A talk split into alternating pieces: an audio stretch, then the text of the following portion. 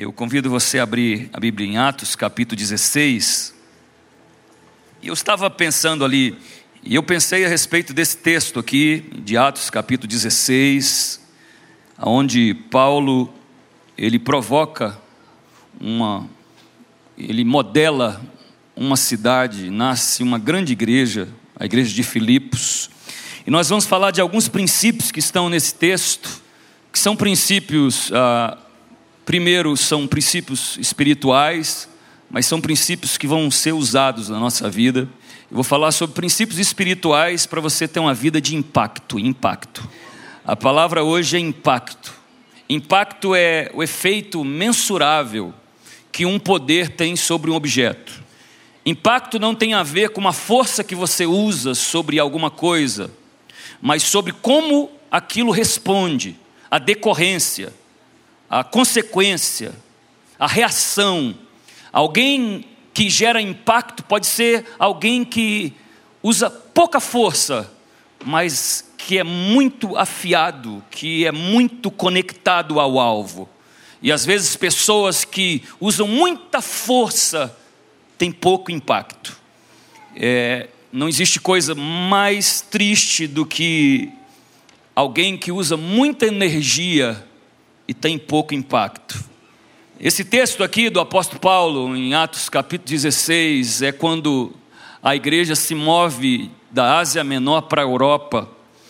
E ele é importante porque é, nós somos consequências desse texto. O impacto desse texto é tão poderoso que as repercussões dele chegaram ao Brasil através de missionários. Porque Paulo, ele respondeu a uma visão celestial, hoje nós estamos aqui. O evangelho chegou na Europa e transformou o mundo.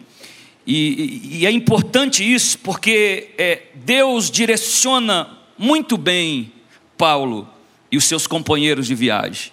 Por quê? Porque Deus apenas, o Espírito Santo apenas os direcionava a lugares que eles teriam impacto. Entenda, quando o Evangelho começou, você não tinha muitos pregadores, você não tinha muitos missionários, você tinha é, um grupo de pessoas muito pequenas para um mundo muito vasto. E Deus apenas direcionava, Deus não desperdiçava a energia dos apóstolos aonde não tinha impacto. Eles eram guiados pelo Espírito Santo. Se você é, é, olhar para a história do livro de Atos, você vai ver que muitas cidades eles eram guiados a não entrar, e outras eles eram direcionados a entrar. Em Atos aí, 16, no verso 7, se você está seguindo comigo, a Bíblia diz que eh, Paulo teve uma visão à noite, em que se apresentou, perdão, antes, no verso de 7 diz: quando chegou, chegaram a Mícia e intentaram ir para Bitínia, o Espírito Santo não permitiu. Por quê? Porque ali não teria o maior impacto.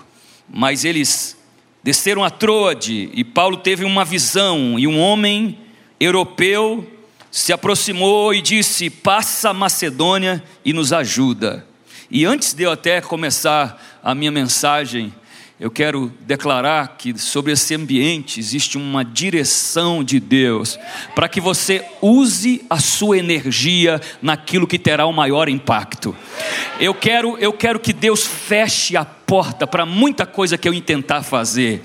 Eu quero que ele olhe e disse: você não vai desperdiçar sua energia nisso, porque você é um filho do impacto e tudo que você propôs a fazer, eu quero um resultado poderoso. Eu creio que modeladores de cultura não desperdiçam seu tempo. Modeladores de cultura são homens que entendem quando Deus fecha uma porta e o Espírito Santo diz não. Mesmo agora, antes de eu começar, o Espírito Santo está dizendo não para algumas algumas coisas, não para algumas portas, não para algumas pessoas, porque cada não de Deus é um sim para o impacto em nome de Jesus. Aleluia! Sim para um pacto. Eles entraram, e nós vamos ler o texto agora comigo, se você pode ir para o verso 16 e ler comigo. E aconteceu que, indo nós à oração, nos saiu ao encontro uma jovem que tinha um espírito de adivinhação. a qual adivinhava e dava grande lucro aos seus senhores. Esta, seguindo a Paulo e a nós, clamava, dizendo: Estes homens que nos anunciam o caminho da salvação são servos do Deus Altíssimo. E isso ela fez por muitos dias. Mas Paulo, perturbado, voltou-se e disse ao Espírito: Em nome de Jesus Cristo te mando, saia dela. E na mesma hora saiu. E vendo seus senhores que a esperança do seu lucro estava perdida, prenderam Paulo e Silas e os levaram à praça, à presença dos juízes, magistrados. E apresentando-os aos magistrados, disseram: Estes homens, sendo judeus, perturbam a nossa cidade e, e nos expõem costumes que não nos é lícito receber nem praticar, visto que somos romanos. E a multidão se levantou unida contra eles, e os juízes, rasgando-lhes as vestes, mandaram açoitá-los com varas e, havendo-lhes dado muitos açoites, os lançaram na prisão, mandando ao carcereiro que os guardasse com segurança. O qual, tendo recebido tal ordem, os lançou no cárcere interior e lhe segurou os pés no tronco. E perto da meia-noite, Paulo e Silas oravam e cantavam hinos a Deus. E os outros presos os escutavam. E de repente sobreveio tão grande terremoto que os alicerces do cárcere se moveram, e logo se abriu as portas e foram soltas as, as prisões de todo. E acordando o carcereiro, vendo abertas as portas da prisão, tirou a espada e quis matar-se, cuidando que os presos já tinham fugido. Mas Paulo clamou com grande voz, dizendo: Não faças nenhum mal que todos estamos aqui. E pedindo luz, saltou de dentro todos, todo trêmulo, e se prostou diante de Paulo e Silas. E tirando-os para fora, disse: Senhores, que é necessário que eu faça para me salvar? E eles disseram: Crê no Senhor Jesus Cristo e será salvo tu e a tua casa. E lhe pregavam a palavra do Senhor e a todos os que estavam em sua casa.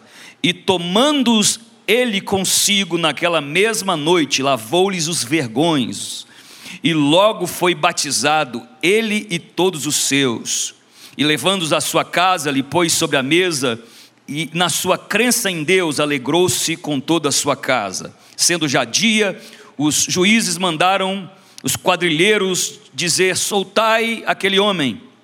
E o carcereiro anunciou a Paulo essas palavras, dizendo: Os magistrados mandaram vos soltar, agora, pois, saí e ide em paz. Mas Paulo replicou: Açoitaram-nos publicamente, sem sermos condenados, sem um devido processo legal, sendo homens romanos, nos lançaram na prisão, agora, encobertamente, nos lançam fora? Não será assim, mas venham eles mesmos e tire-nos para fora. E os quadrilheiros foram dizer aos magistrados essas palavras, e eles temeram ouvindo que eram romanos. E vindo, lhes dirigiram súplicas, e tirando-os para fora, pediram que saíssem da cidade. Até aí, até aí. Hoje eh, nós vamos falar sobre como causar impacto. Como Paulo causou um impacto nessa cidade. Primeira, o primeiro princípio que nós olhamos nesse texto é um, um homem causa impacto quando ele tem uma constante identificação da atmosfera espiritual dos ambientes em que ele entra.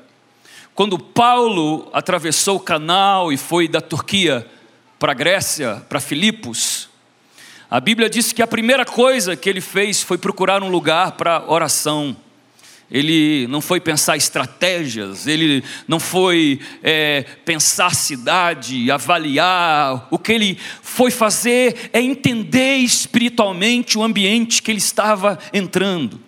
Era compreender como se movia o mundo espiritual naquele lugar.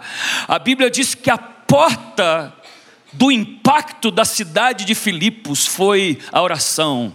Ele estava orando num lugar perto de um rio, e a Bíblia diz que é, uma mulher, uma empresária, uma mulher que trabalhava com púrpura, o nome dela era Lídia, ela ouviu aqueles homens orando e ela, ela viu a devoção, o coração, como eles se moviam, e ela perguntou a respeito da fé, e ali foi a primeira conversão. Por quê? Porque nós teremos impacto quando nós identificarmos espiritualmente os lugares em que nós estivermos entrando. Estava aqui na hora do louvor e o pastor Daniel colocava o Biel assim sobre o ombro, e, e aquilo me impactou porque essa é uma oração em que eu sempre faço quando eu entro em lugares que eu nunca conheci. Eu sempre digo: Senhor, me coloca nos seus ombros. Porque alguém que está sobre os ombros vê coisas que os outros não conseguem ver. Alguém que é colocado em outra estatura, enquanto todo mundo está vendo nuca, ele está vendo o horizonte, ele está vendo aquilo que está por trás, o ambiente espiritual. A Bíblia diz que quando Deus foi escolher um rei para Israel, ele escolheu Saul, porque Saul passava do ombro é, a todos de Israel. É como se ele fosse preparado para aquele momento de reinar, porque ele era capaz de ver além do que os outros viam. Eu quero propor para você que um constante estado de intercessão, uma constante, uma constante identificação atmosférica da presença de Jesus nos lugares aonde você entra, vai fazer com que você seja mais alto do ombro para cima das outras pessoas. A maneira como você lê o mundo espiritual dos lugares em que você entra, a maneira com que você enxerga as sombras espirituais, os ambientes, e é isso que Deus está fazendo com você no ambiente profético profético como esse, é te dando um esclarecimento espiritual, atmosférico dos lugares em que você vai entrar. Você vai entrar pelo portal da oração, e Deus vai te colocar nos ombros, e você vai enxergar aquilo que ninguém mais enxergou. Tem alguém recebendo essa palavra hoje aqui? Queridos, é, esse, se você quer causar impacto, você precisa ler ambientes melhor. Você não pode ser surpreendido em ambientes. A Bíblia diz que o homem espiritual discerne todas as coisas, mas ele não é discernido por ninguém. Ele faz uma leitura adequada de atmosferas, uma, um entendimento, uma compreensão profética. Nós estamos entrando em um tempo que não dá mais para nós não percebermos o mundo espiritual do ambiente corporativo, eclesiástico político que nós estamos entrando nós temos que ver de longe as potestades e declarar que elas estão sendo desalojadas e possuirmos nosso local por herança. O apóstolo Paulo, ele entrou em uma cidade e ele foi para oração. E o que ele fazia, a Bíblia diz, era acordar e ir com Silas para oração. Aí ele vai e ganha Lídia. Mas a Bíblia diz que ele continua fazendo a mesma coisa. Ele acorda e ele vai para a oração. No riacho, quando você vai em Filipos, você vai naquele lugarzinho que, que eles celebram, que é o lugar da oração de Paulo. E, e todo dia ele vai e volta. Mas aí a gente vê o segundo princípio para causar impacto: é dar respostas fortes e inesperadas através do discernimento. Dá respostas fortes. Se você quer causar impacto na sua vida, você precisa dar respostas fortes e inesperadas pelo discernimento. Ele indo e voltando da oração, uma moça começou a segui-lo. Ela era sonora, ela tinha coragem de identificá-los. Ela começou a dizer a coisa certa. A fonte era errada, mas ela disse a coisa certa. Em Atos aí 16, 17, nós lemos que ela disse: Estes homens vos anunciam o caminho da salvação. Eles são servos do Deus Altíssimo.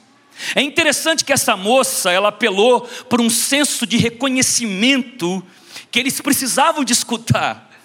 Eles precisavam de executar uma obra em Filipos. E como é que você identifica, como é que você executa uma obra se você não é reconhecido? Aquela moça, ela foi um refrigério depois deles viverem é, muitas, muitas dificuldades na Ásia Menor. Lá em Listra, eles foram deixados semi-mortos.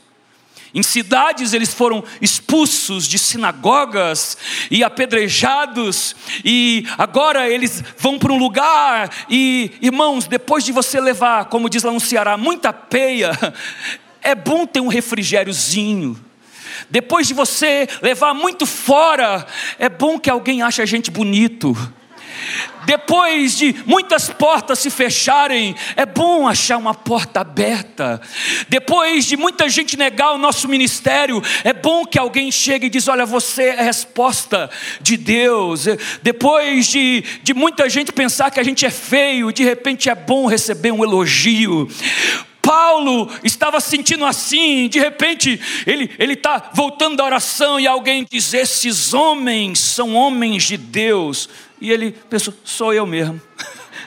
Esses homens, eles anunciam a palavra da salvação. Irmãos, tem gente que encontra o caminho do nosso coração dizendo a coisa certa, mas as fontes, as motivações, as agendas escondidas são mais importantes que as palavras. Cuidado, porque palavra certa não significa nada. Tem gente que diz exatamente o que você precisa ouvir e você ainda acha que é uma resposta de Deus. Ai, o gatinho é demais. ah, que palavra. É, tem gente que diz exatamente o que você, apelando para uma carência sua, apelando para uma ansiedade, para uma pressa. Ah, nesse ministério você ainda é, não te deram a oportunidade. Você é alguém que tem tanta força. Olha, a sua palavra é tão boa boa, apela para a falta de reconhecimento, apela para a sua tristeza, apela para a sua necessidade, apela para a sua solidão. Aquela moça, ela apelou exatamente para a necessidade de Paulo. Ela disse a coisa certa, mas a motivação era errada. Irmão, a pessoa às vezes, nem a pessoa própria sabe a motivação porque ela está dizendo a coisa que ela está dizendo. Porque às vezes os propulsores, os motivadores da bajulação, eles têm a ver com coisas que estão no subconsciente da alma, eles estão nos ambientes, nos âmagos, nos porões da existência humana, e essa mulher falava a coisa certa motivada por um demônio. Isso é muito sério, irmão. Ela falava a coisa certa, motivada por um demônio. E você que achava que o diabo ia te atacar de outro jeito. A Bíblia diz que o homem não é provado com o mal que falam de você. O homem é provado pelos elogios. A gente é provado quando alguém fala a coisa certa. A gente é provado quando alguém diz aquilo que se adequa, adequa e você diz, rapaz, eu esperava ouvir de alguém isso. Mas o que eu quero dizer é que você causa impacto é quando você identifica o espírito. Primeiro eu falei do espírito da atmosférico do lugar que você entra, mas você causa impacto quando você você discerne o espírito das pessoas o espírito daquela pessoa que pode estar fazendo exatamente a coisa certa, mas a motivação é errada. Antes de eu, de eu continuar, eu quero declarar esse discernimento de Deus sobre a sua vida. Você não vai ser enganado por nenhuma boca que te lisonjeia. Você não vai ser enganado por pessoas que fazem a coisa certa e que depois vão se mostrar. Você vai ver o espírito que está por trás. Você vai ver o que está por trás. A Bíblia diz que Paulo dá uma resposta forte, inesperada pelo reconhecimento. Irmãos, você vai criar um ambiente de impacto. Você foi escolhido para ser pessoas de impacto impacto. Nós conversávamos com os pastores ali em cima e a gente estava pensando que é, as pessoas que vieram a essa conferência são pessoas diferenciadas. Se você está aqui, é porque realmente Deus tem te escolhido para ser alguém de impacto. E alguém de impacto é alguém que dá respostas fortes inesperadas pelo discernimento. Quando alguém te falou uma bajulação, como alguém que diz assim: Mestre, eu te seguirei para onde quer que tu fores, você vai olhar o que? As raposas têm seus covis, e, e as aves têm seus ninhos, mas o filho do homem não tem aonde reclinar a cabeça. Ah, quando alguém chegar para você e dizer assim, é, Jesus disse: importa que o filho do homem vá para Jerusalém e morra pela mão dos romanos, dos gentios, e alguém dizer, não faça tal coisa, mestre, você não merece, você vai olhar e dizer: para trás de mim, Satanás, você não cogita as coisas do céu, nós estamos entrando em um ambiente que você não dá mais para confiar nas palavras que saem da boca, você tem que confiar no Espírito que está por trás. Não dá mais para confiar. Não dá.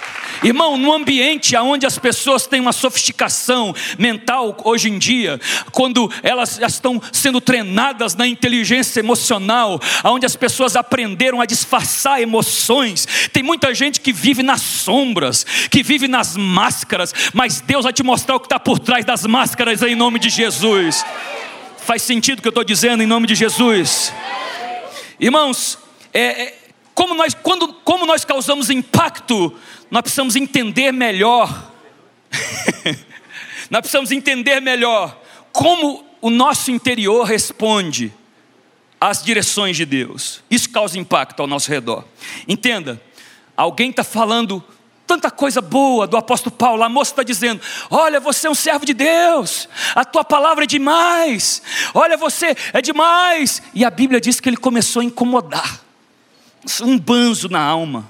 Uma coisa, dia após dia, o texto diz, dia após dia, ela bajulando: Olha, você é um homem de Deus, e ele, uma coisa ruim dentro dele, assim, algo, uma indignação foi, foi nascendo.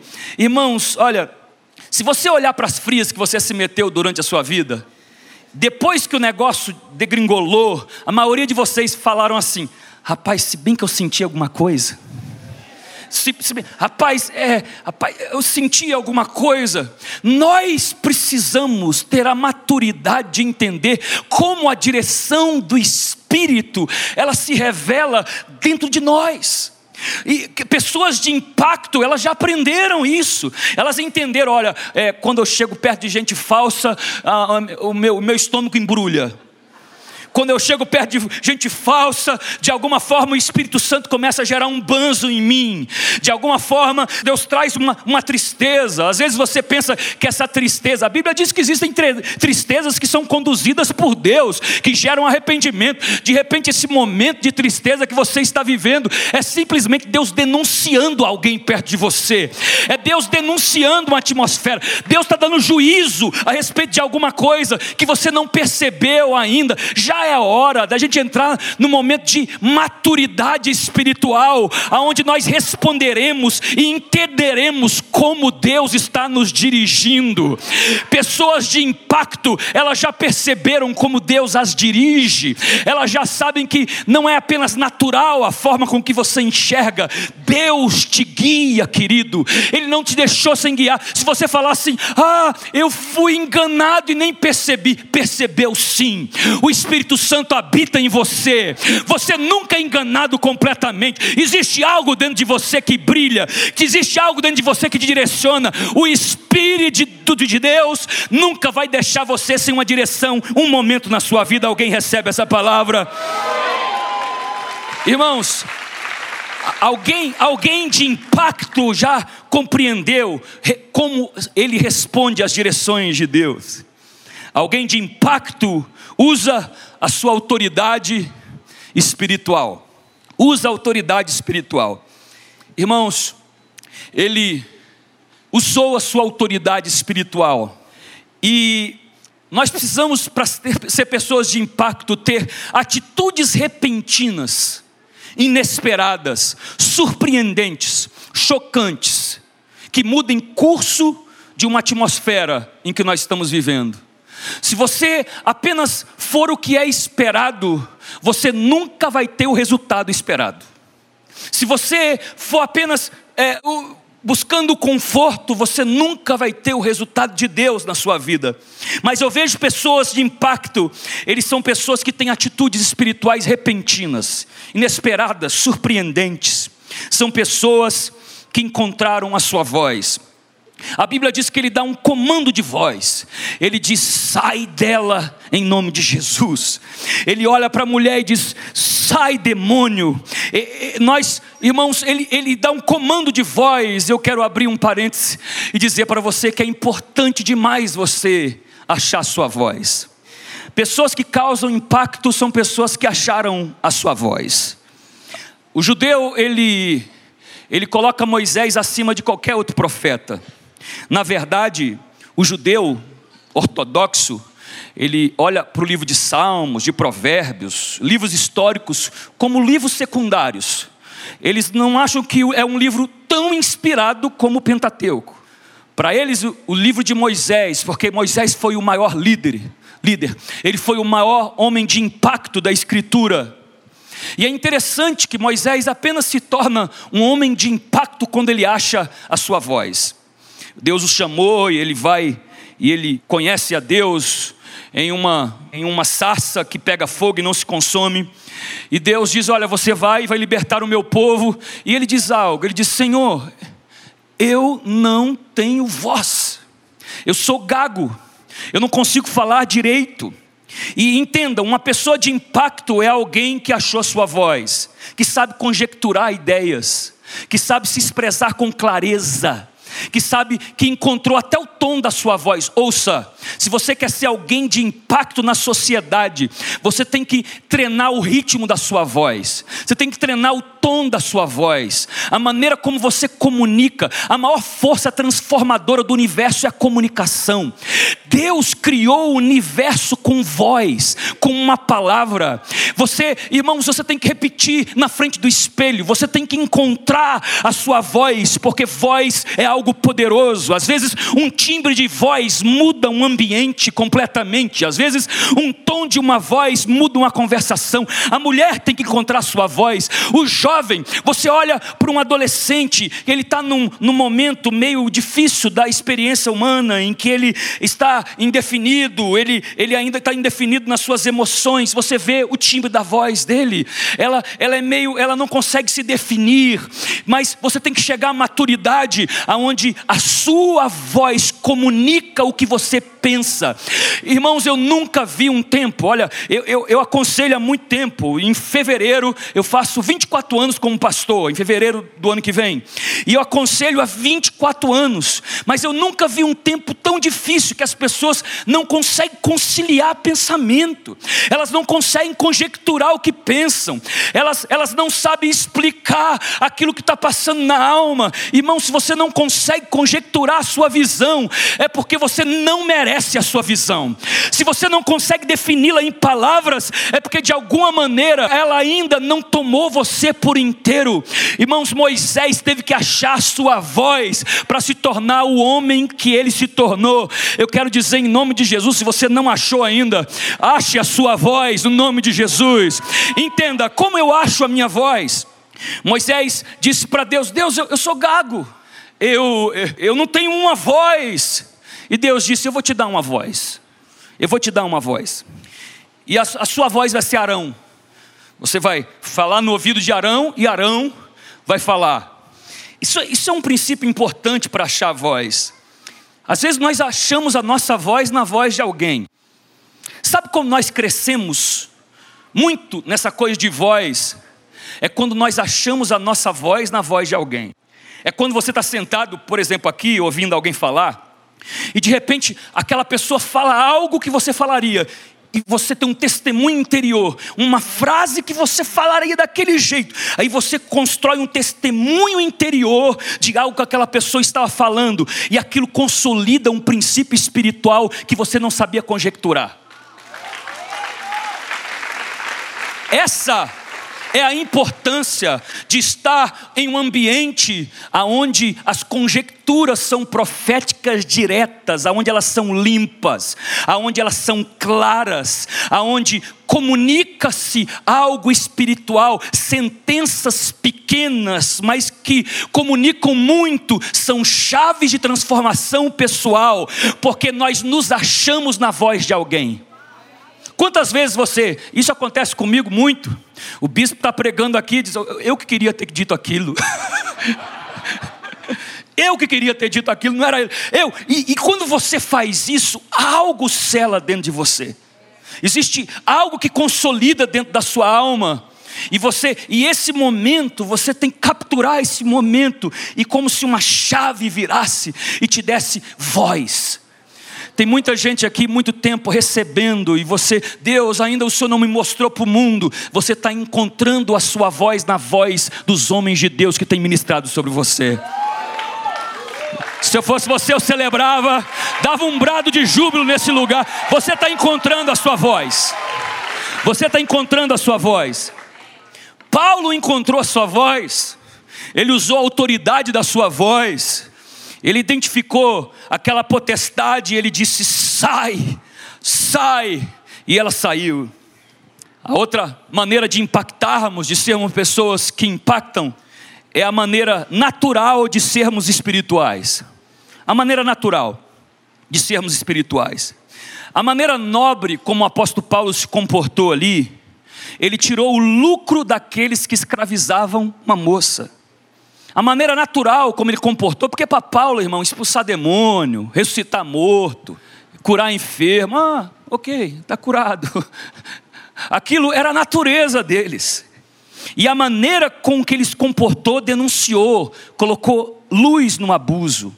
A libertação daquela jovem mostrou o quanto os homens que a escravizavam estavam presos a um espírito de cobiça, de engano e de abuso. Você quer ser alguém de impacto?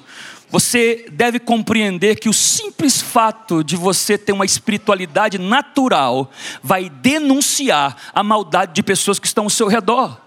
O simples fato de falar a verdade vai expor mentiras. O simples fato de ser honesto vai colocar luz àqueles que são desonestos. O simples fato de você não ser alguém que, que fala piadas maldosas e, e você toma a sua postura, alguém vai olhar para você e vai dizer quem ele pensa que ele é. Ele está denunciando alguma falha minha, ele está tirando de mim um lucro de, de ser popular, de alguma maneira a forma com que você vive vai tirar lucro das pessoas que não querem viver na luz, elas estão ao seu redor. Por isso é que Pedro disse: se alguém quiser viver de forma digna do Evangelho, vai passar perseguição. Não tem jeito de, de irmãos brilhar a sua luz sem denunciar as trevas. E mesmo agora eu sinto no meu coração que tem gente se sentindo perseguido no ambiente em que você está. Ei, levante a sua voz e celebre a Deus, a sua luz está brilhando. Celebre, celebre ao Senhor. Queridos, eles foram arrastados diante dos juízes acusados, caluniados, quem sabe é assim que você está se sentindo. Olha que, olha que esses homens disseram, eles disseram, olha, eles estão perturbando a nossa cidade, irmãos, eles só estavam indo orar. Eles iam orar de manhã e voltavam à tarde orar. E eles diziam: eles estão perturbando a nossa cidade, eles estão propagando costumes que não é nosso. Quem sabe você está vivendo esse momento de ser falsamente caluniado. Eu, eu sinto agora no meu coração um testemunho interior que tem gente passando por calúnia aqui. Eu quero dizer, querido, que cuide do seu caráter, que o seu nome vai cuidar é o Senhor. Cuide do seu comportamento, que Deus vai defender a sua causa. E muito em breve Deus vai mostrar a todos que estão naquele lugar que existe Deus na sua vida em nome de Jesus. Queridos, eles apenas sendo, eles se tornaram opressores. É o que Jesus diz. Eu, eu não vim apenas, eu não vim trazer paz à terra. Entenda, seu comportamento é uma declaração de guerra o seu caráter é um desafio às hostes malignas que estão alojadas no ambiente onde Deus te colocou. Existem pessoas que te odiarão por simplesmente ser bom de alguma maneira a sua felicidade vai agredi-las, a sua alegria vai de alguma maneira denunciar a tristeza, a amargura, a depressão que eles estão vivendo. Não se amargure, espere o tempo de Deus, Deus vai te honrar naquele lugar em nome de Jesus. Irmãos, eles impactaram o lugar por simplesmente ser eles. E a Bíblia diz que eles foram açoitados. E aqui é importante a gente entender esse princípio, como a gente impacta o mundo tendo marcas dos nossos desafios de servir a Deus. Ele foi açoitado. Irmãos, para Paulo, marcas são credenciais. Para ele, se você for entender a mente de Paulo, marca é credencial. É, quando ele sofria, ele se sentia digno do evangelho de Cristo. É interessante que lá em 2 Coríntios 11, 23, se você quiser ler comigo, ele diz assim: são ministros de Cristo, eu, eu ainda sou mais, em trabalhos muito mais, em açoites, mais do que eles, em prisões muito mais, em perigo de morte muitas vezes. Olha o que ele diz: eu recebi dos judeus cinco quarentenas de açoites menos um. Três vezes eu fui açoitado com varas. Uma vez eu fui apedrejado. Três vezes eu sofri naufrágio. Uma noite e um dia eu passei no abismo. Em viagens, muitas vezes, em perigos de rios, em perigo de salteadores, em perigo da, dos da minha nação, em perigo dos gentios, em perigo na cidade, em perigo no deserto, em perigo no mar, em perigo entre falsos irmãos, em trabalho, fadiga, em vigílias muitas, em fome, sede, jejum. Muitas vezes padeci frio e nudez. Ele, ele olhava isso como insígnias. O sofrimento dele pela causa de Cristo eram suas credenciais. Lá em Gálatas capítulo 6, no verso 17, os Gálatas estavam ali é, se levantando contra o ensino genuíno do Evangelho que ele havia trazido para os gentios ali, e ele diz assim, no verso 17: Desde agora não me enche o saco, essa é a minha versão ele diz assim: ninguém me enquete. Em outras palavras, não me enche o saco. Ele diz: porque eu trago no meu corpo as marcas de Jesus Cristo. Ele diz: irmãos, olha, eh, tem gente que vai achar que eu sou recalcado.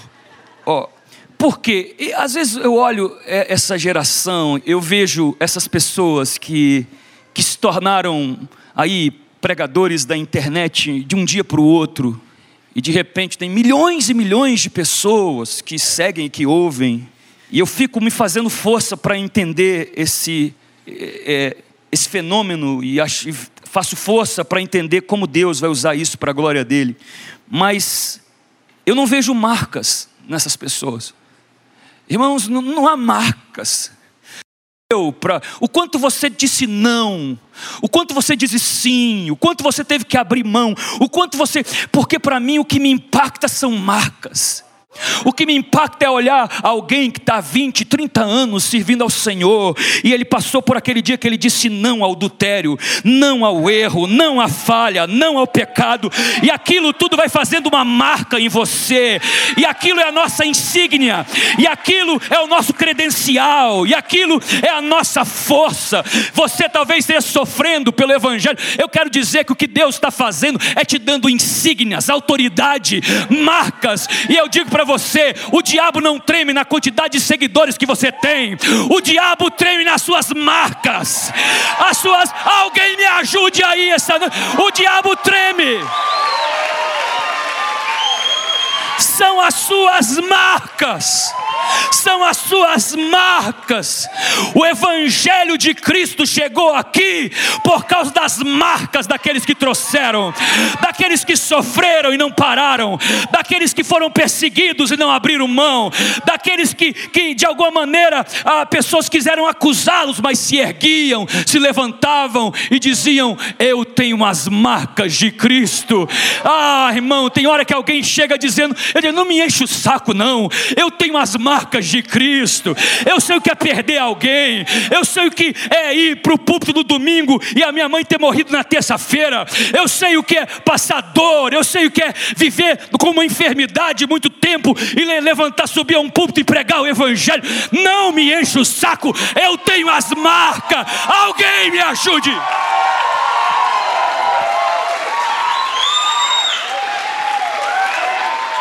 Você pode fazer melhor nesse lugar. Eu tenho as ma... Você quer impactar o mundo, você vai impactar mais pelas suas marcas. Meus irmãos, você quer impactar, você vai impactar o mundo com a maneira como você sofre. Paulo está com as costas, costas feridas, marcado. Mas a Bíblia diz aqui, irmãos, ele foi preso nos, num tronco com os pés, no fundo de uma prisão. Mas a Bíblia diz que à meia-noite ele cantava e ele orava. Ah, meu querido, perto da meia-noite, cantavam e oravam. Nós vivemos num tempo que as pessoas não conseguem sofrer mais. Ah, ah, irmãos, as pessoas não conseguem passar por dor, não conseguem passar por sofrimento não impactam ninguém, porque qualquer luta, abre o berreiro, ah, eu vou parar, ah, não dá para passar, eu vou largar, é, não, vou, não vou me voluntariar mais, ah, fica, fica sem a igreja quando passa por luta. Irmão, será que eu estou ficando velho? Porque no meu tempo, quando a gente passava a luta, a gente era o primeiro a chegar e dobrava o joelho e orava ao Senhor. Irmãos, hoje você vê que as pessoas não conseguem mais sofrer com dignidade, não sabe passar desafios com a cabeça erguida, não consegue ter confiança, equilíbrio. Irmão, nós precisamos de aprender a passar provas de cabeça erguida, sem desespero, com a graça de Deus. Tá tudo bem, irmão? É, tá tudo bem. Só você sabe o quanto tá bem. É, é a gente precisa de passar por problemas com outra. Eles estavam cantando, irmãos. E você, você já teve uma tarde dessa em que as suas costas são sulapadas e à noite os seus pés estão no tronco e você está cantando e adorando a Deus.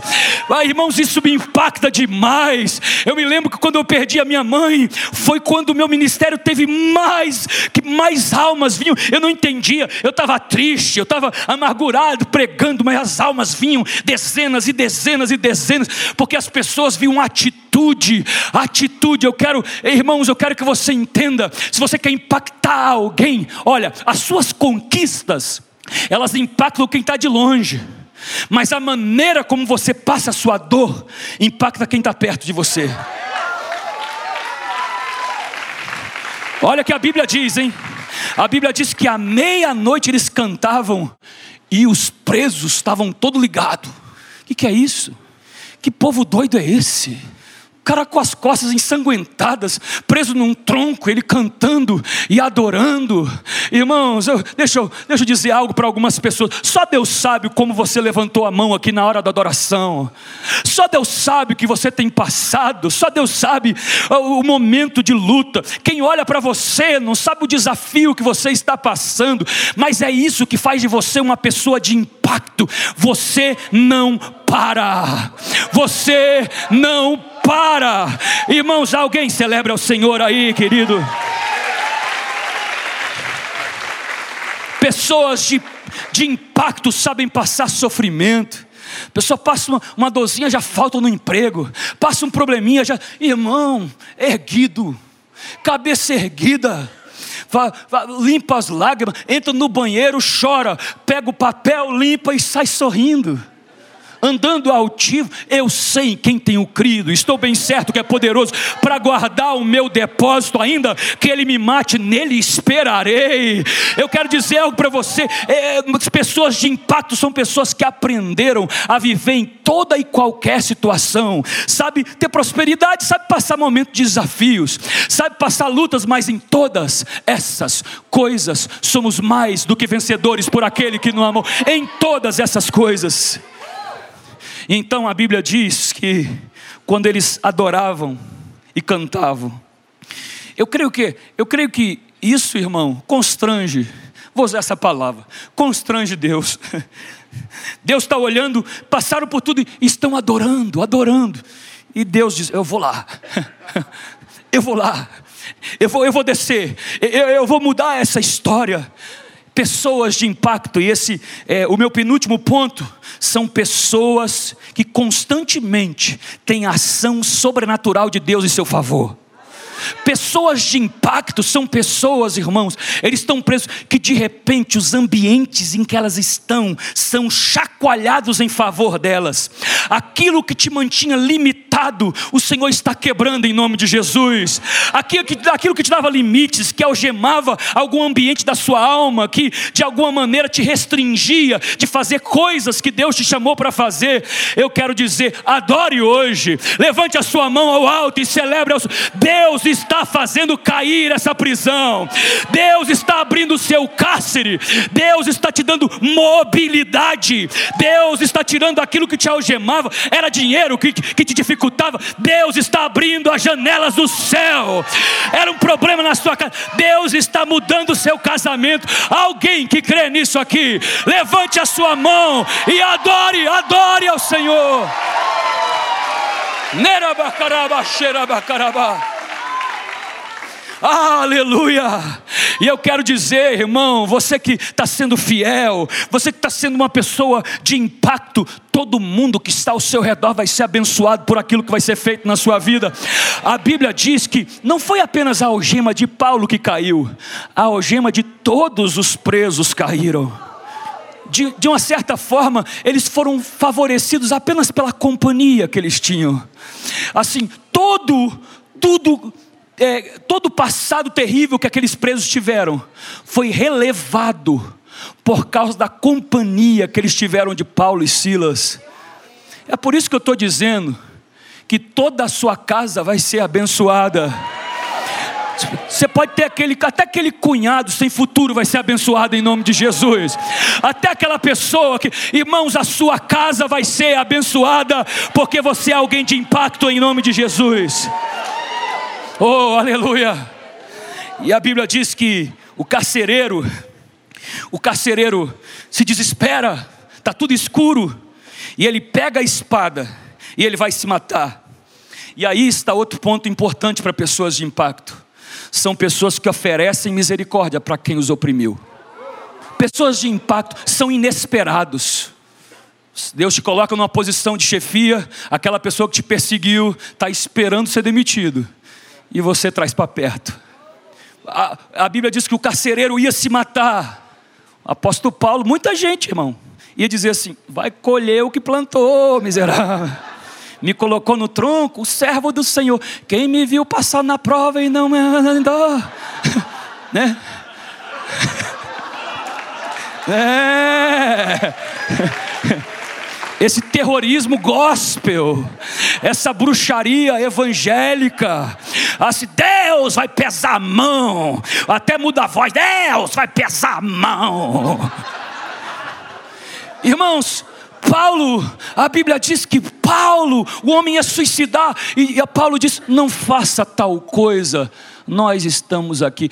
Isso dá uma mensagem para quem está tentando suicídio hoje e para como nós nos comportamos com pessoas que estão tentando suicídio. É só você dizer: não faz isso, eu estou aqui. Eu estou aqui. Às vezes a pessoa está no escuro, ela acha que não tem ninguém. Você diz: Eu estou aqui. Nós estamos juntos. Paulo diz: Não faça tal coisa, nós estamos aqui.